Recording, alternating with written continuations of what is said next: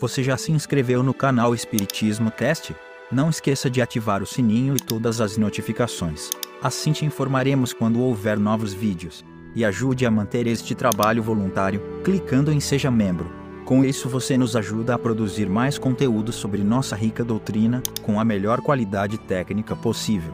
E não se esqueça de clicar no like e compartilhar com seus amigos. Gratidão pela sua presença.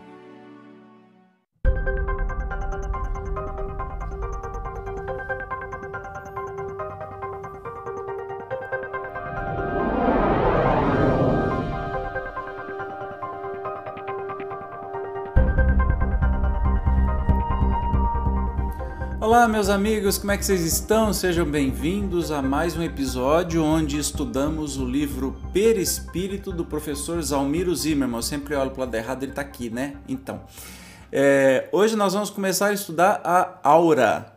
Então, vamos aprender a falar porque eu sou uma pessoa que fala tudo errado. Não é áurea.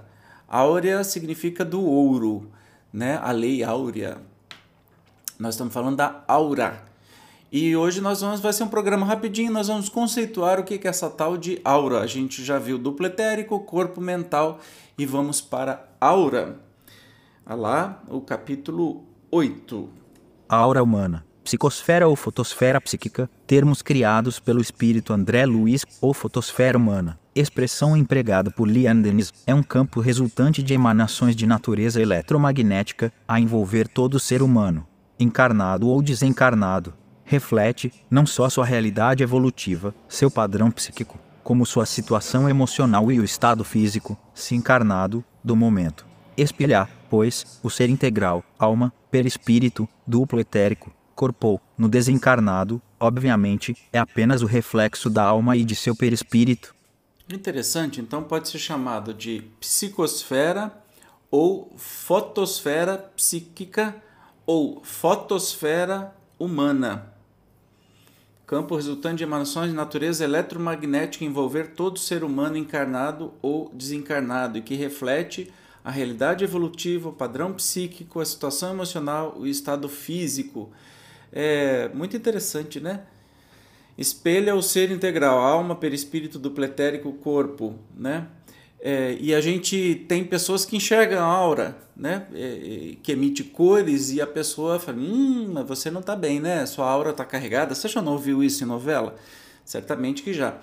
Tem sido descrita como uma projeção de forma ovoide, circundando, circundando o corpo e mostrando inúmeros aspectos cromáticos, ou seja, cores, em constante e dinâmica variação. A respeito, nos ensina André Luiz pelo Chico articulando ao redor de si mesma as radiações das sinergias funcionais das agregações celulares do campo físico ou do psicossomático, a alma encarnada ou desencarnada está envolvida na própria aura, ou túnica de forças eletromagnéticas cuja tessitura circulam as irradiações que lhe são peculiares. Isso está em Mecanismos da Mediunidade por André Luiz.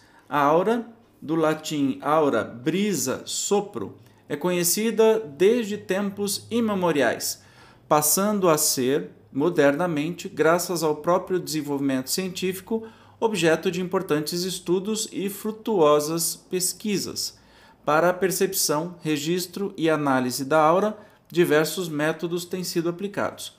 Podem ser alinhados como principais o método químico, o eletrônico, o anímico mediúnico e o método de técnicas associadas.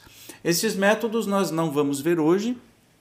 Como eu disse, é um programa muito rapidinho que vem conceituar. Então, o que, que aprendemos?